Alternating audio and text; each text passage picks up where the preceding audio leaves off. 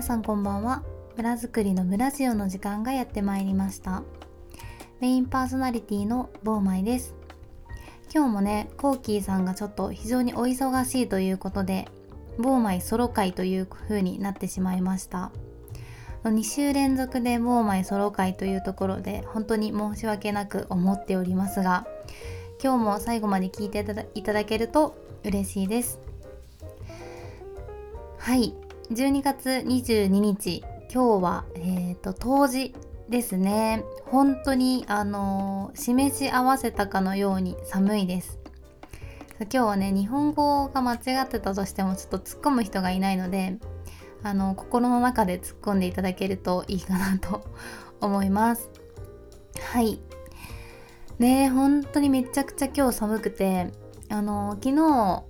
あのロータリークラブの例会に行ってまして、まあ、そこでねあのたくさんプレゼントもいただいたんですけどその中にあの柚子があったので今日はね柚子を浮かべてお風呂に入りました。はい。なんか温まる効果とかあるんですかね？まあ普通にあのいい匂いだったのですごい癒されたんですけど、まあ、一体どういう効果があるのかは私はちょっと知らないです。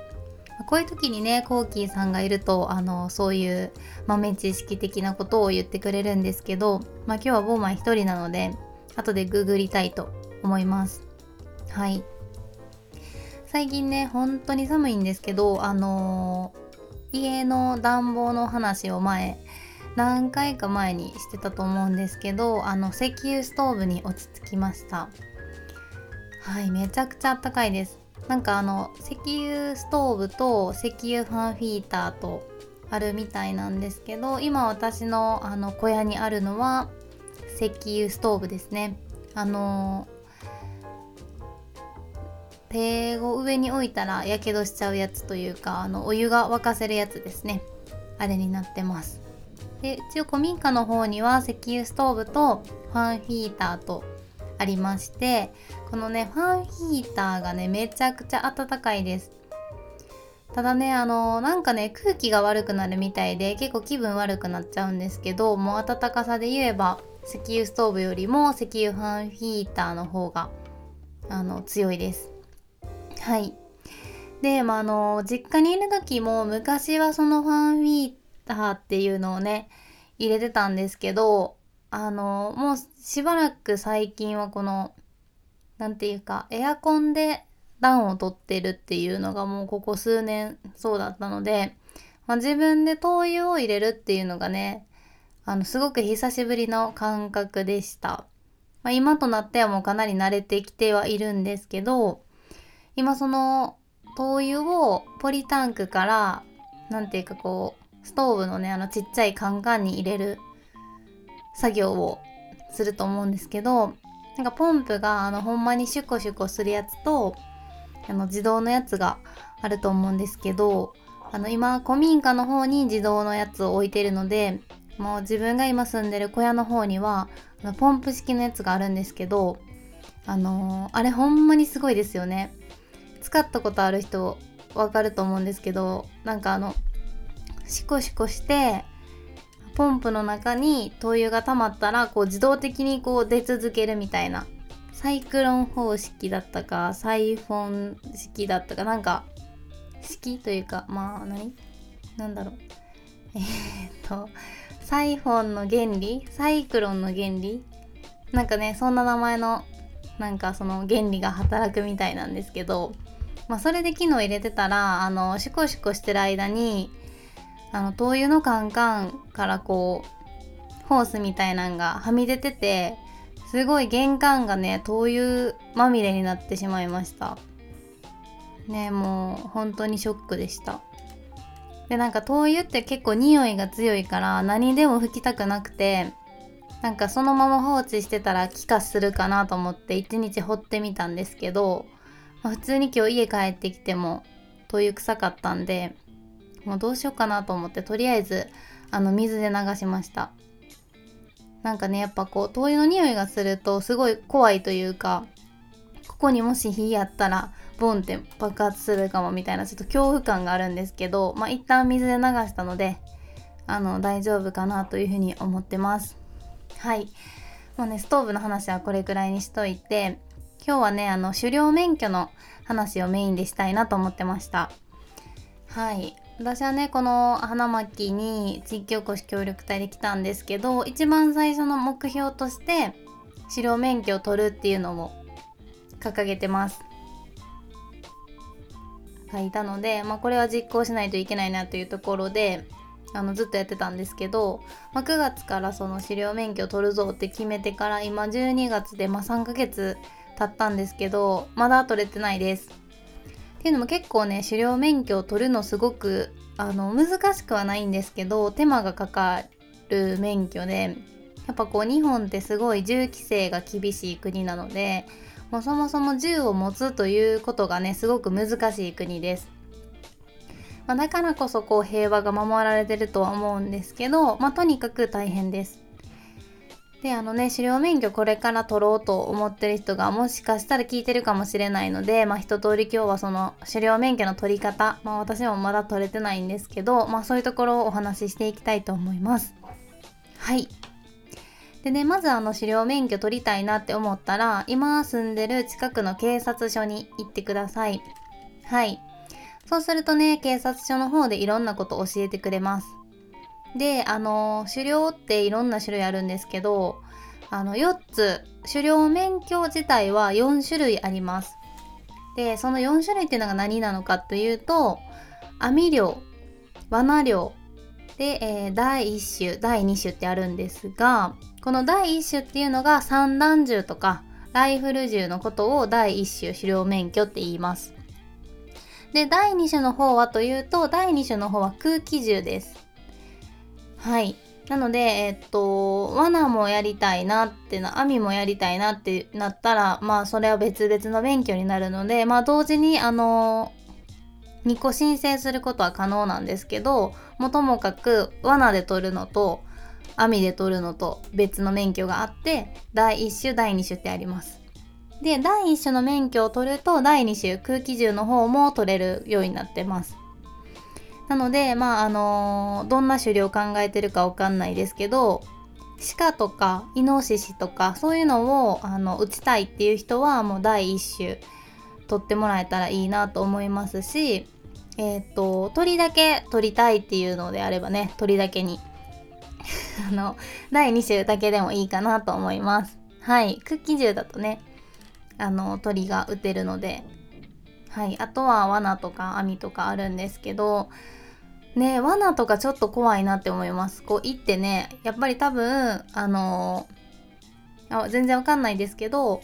狩猟でこう怪我するってなったらやっぱ罠にかかってる動物が暴れたりしてあの怪我になったりとかするのかなって思います。でなんか罠漁とか網漁しか持ってない人がこう動物がかかった時に結構第一種の免許持ってる人に電話して止め刺しってあのとどめを刺すことを止め刺しって言うんですけどその狩猟免許の銃の免許持ってる人に最後止め刺しをしてもらうっていう話も聞くので、まあ、一番いいのは自分で全部取っとる取ってるのが一番いいんですけど、まあね、その自分がやりたい あの狩猟スタイルに合わせて免許を選んだらいいかなというふうに思います。はいで警察署に行くとそのあの何やりたいんですか？みたいなことで聞かれます。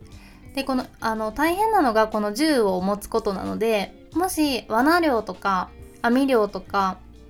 えー、っとの方は多分警察行かなくてもそのまま猟友会とか、まあ、県のホームページとか見てその試験の日を確認してもう試験パスするだけで大丈夫だと思うんですけどこの銃を持ちたい人は必ず警察署に行ってください。で、えっ、ー、と、警察署、あの、狩猟免許、まあ、ここからは私が知ってる、その第一種、まあ、銃のね、狩猟免許の話になっていくんですけど、あのー、銃で漁をしたいってなったら、免許2ついります。で、1つが、まあ、銃を所持する許可証が必要ででもう一つが狩猟免許ですね。この2つが必要なんですけれども警察の方ではこの銃の所持の許可がもらえます。でそれもらうために一番最初警察に行ってまあいろんなね書類あの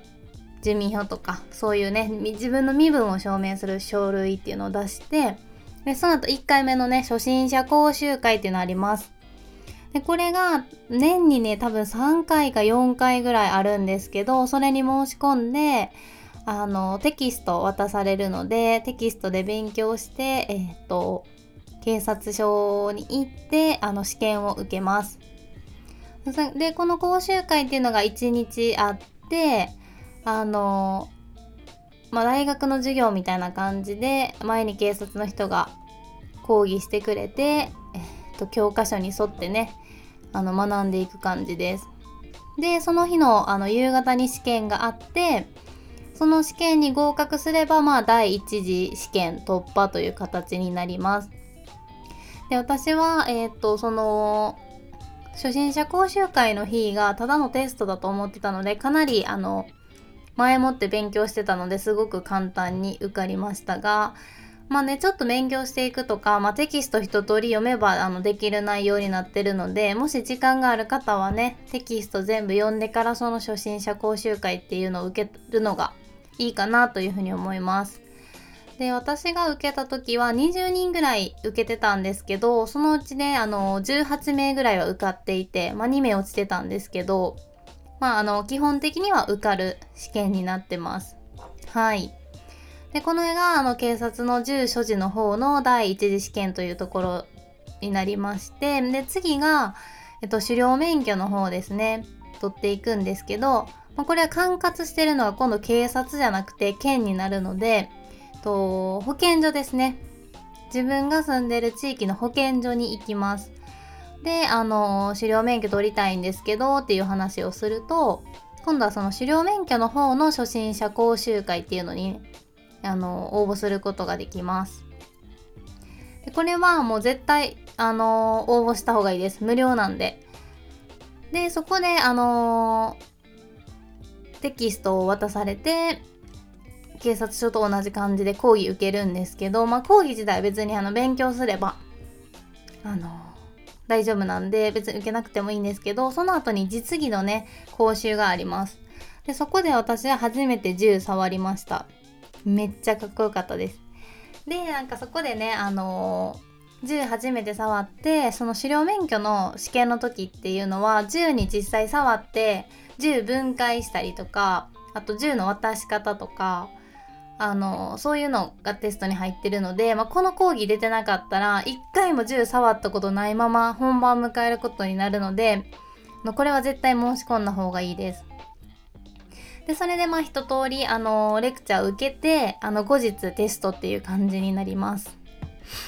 で私はあの今回このテストを受けてきたんですけど本当にまああの狩猟ブームなのか、まあ、前からこれぐらいあったのかわかんないですけど本当に100人ぐらいの人が受けに来てて、まあ、あ罠漁とか網漁とか第1種第2種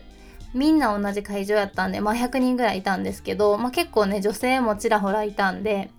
まあ、ブームなんかなとか思いながらねやってました。であの狩猟免許の方の試験はあの筆記と実技とあとなんかね距離の測定みたいなのがあります。で、まあ、あの筆記は渡されたテキストから出題されるので、まあ、あの各自勉強してもらってであの実技の方はあの実際にね銃分解したりとかあとなんかあの狩猟行く時に隊列の組み方とかあるんですけど、まあ、何人かでね狩りする時にこう横に並んだりとか縦で一列行く時に銃をどっちの方向に向けて持つかっていうのはあります。まあ、ほんまに単純なんですけど、まあ、人がいる方に銃口が向かないように持てばいいだけなんですけど、まあね、そういうなんかね、あの、ちょっと茶番みたいなこともあるんですけども、そういうとこもね、しっかり試験に出てきます。で、銃の方は、あの、分、あの、点検して分解して、銃を丁寧に扱えるかっていうところとかがね、あの出題されたり、で、第一種の場合は、散弾銃もあの試験やるんですけど空気銃の扱い方っていうのも実技テストします。で散弾銃触った後に空気銃持ったらほんまにおもちゃみたいなすごいなんかチャッチーなみたいな感じになるんですけどまあどっちもかっこいいです。でなんか私が言われたのはあの初心者講習会の時にもう実技テストの時は上下2連っていう散弾銃を選びなさいっていう風に言われました。結構ね水平とかいろんなあの銃の種類あるんですけどこの上下2連っていうのが一番癖がない銃なのでまああのどんな試験会場に行っても大体同じ扱いでできるということなのでまあねもしねこれから受けようとしてる方いたらあの実技の方では上下2連をしっかりあの頭に入れてたら問題なくできると思います。はいでえっ、ー、とその、えー、実技が終わったら距離の目測みたいなのがあってあのこれ外で出てやるんですけどあえっ、ー、と 10m30m50m300m のはあの間隔でなんか旗みたいなのが立ってて、まあ、1番は何メートルのとこにありますか？2番は何メートルのとこありますか？みたいな感じなんですけど、まあ、これもあらかじめその初心者講習会でもうメートルが決まってるので、まあ、そのメートル覚えておいて距離順に書けばあのパスできるのではいこれはねあのしっかり、まあ、テキストにも書いてますし多分初心者講習会でも教わると思うんですけどそれを覚えていれば全く問題ないものになります。であの私が初心者あの初心者じゃないや。狩猟免許で一番面白いなと思った試験があの鳥獣判別っていうのがあります。で鳥獣っていうのが鳥と獣で鳥獣って読むんですけどあの取っていい動物取ったあかん動物っていうのがいるのでそれがねあの前にあの何て言うかプロジェクターに動物が映し出されてで取ってもいいやつは名前を書いてで取ったあかんやつは×を書くっていうテストあるんですけど、まあ、これ結構面白かったです。勉強するのもすごく楽しかったです。で私も本当にあの勉強するまではどんな動物でも取っていいと思ってたんですけど今決められてるのが鳥で28種類。で獣で20種類の4合計48種類の動物しか取ったらダメです。まあね、ここでねあの48種類言うのもねあれあれかなと思うんですけどえっ、と例えばうん取っていい獣で言ったらタヌキキツネ野犬、野猫、天。あとはヒグマ、ツキノワグマ、ノウサギ。で、シマリスとかも取っていいみたいです。で、この野犬、野猫って結構面白いなと思ったんですけど、あの、飼い猫が野良になった野良猫とか、飼い犬があの野良になった野良犬じゃなくて野犬野野猫っていうのは元から野生にいるやつ。ですね。なんでこの野犬の猫は売っていいけど野良猫野良犬は売ったらあかんみたいなね。そういうのがあるみたいです。はい。であとリスも台湾リスとかシマリスは売っていいんですけど日本リスは売ったらダメです。まあね、そういう感じであの動物を保護しながらね狩りをするっていうのが日本の狩猟業界みたいですね。これ結構面白かったです。はい。あとね鳥もあのめちゃくちゃ種類いるんやなっていうのが分かったりとかもうカモだけでも何種類おんねんっていうほんまに、ね、これね勉強したらなかなか面白いと思うんで。あの皆さんも狩猟免許を取らないにしても、まあ、こういう動物とか覚えてたらちょっとね日常が楽しくなると思うので是非やってみてください。はいでこの狩猟免許っていうのがあの取れたら今度また警察の方に行きまして警察の方でのね二次試験っていうのがありますでこの二次試験の前にあの家庭調査だったりとか、まあ、精神病あの精神的に大丈夫な人間かっていうのは病院に行って検査をしてもらってであのあとなんだっけ。身分証明っていう書類を取ったりだとかあと近所とかあの家族とか職場とかにもヒアリング、まあ、警察から連絡が行きます。で職場であのどういう態度で仕事してますかとかあのどんな性格ですかっていうのをね警察の方からこう調査が入ります。でそのその後、まあ、近所とかにも同じようなヒアリングをして、まあ、問題なければあの試験に進めるんですけどここでねもしあの取れないってなってもあの原因は教えてくれないそうです。なんでもしそのダメですってなってもえ何があかんかったんやろっていうのは分からないままっていうねちょっとモヤモヤしそうな感じなんですけど、まあ、そういう感じになってます。で、えっ、ー、とここの調査がね無事済めばあの二次試験に行けるんですけど二次試験は、えっ、ー、と射撃教習射撃講習どっちかわかんないけどまあとにかく打ちます。でえっと花巻はクレー射撃場っていうところがあるのでそこであの実際実技のテストがあります。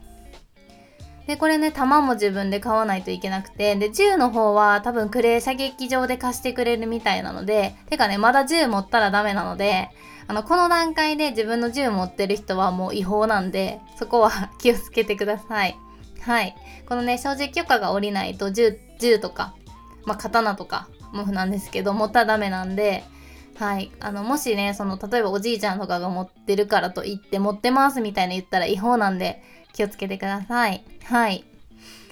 なんで弾を自分で買ってクレー射撃であの練習するっていう風になるんですがちょっと私もねまだこの段階に進めていないので実際のところわからないのでまたね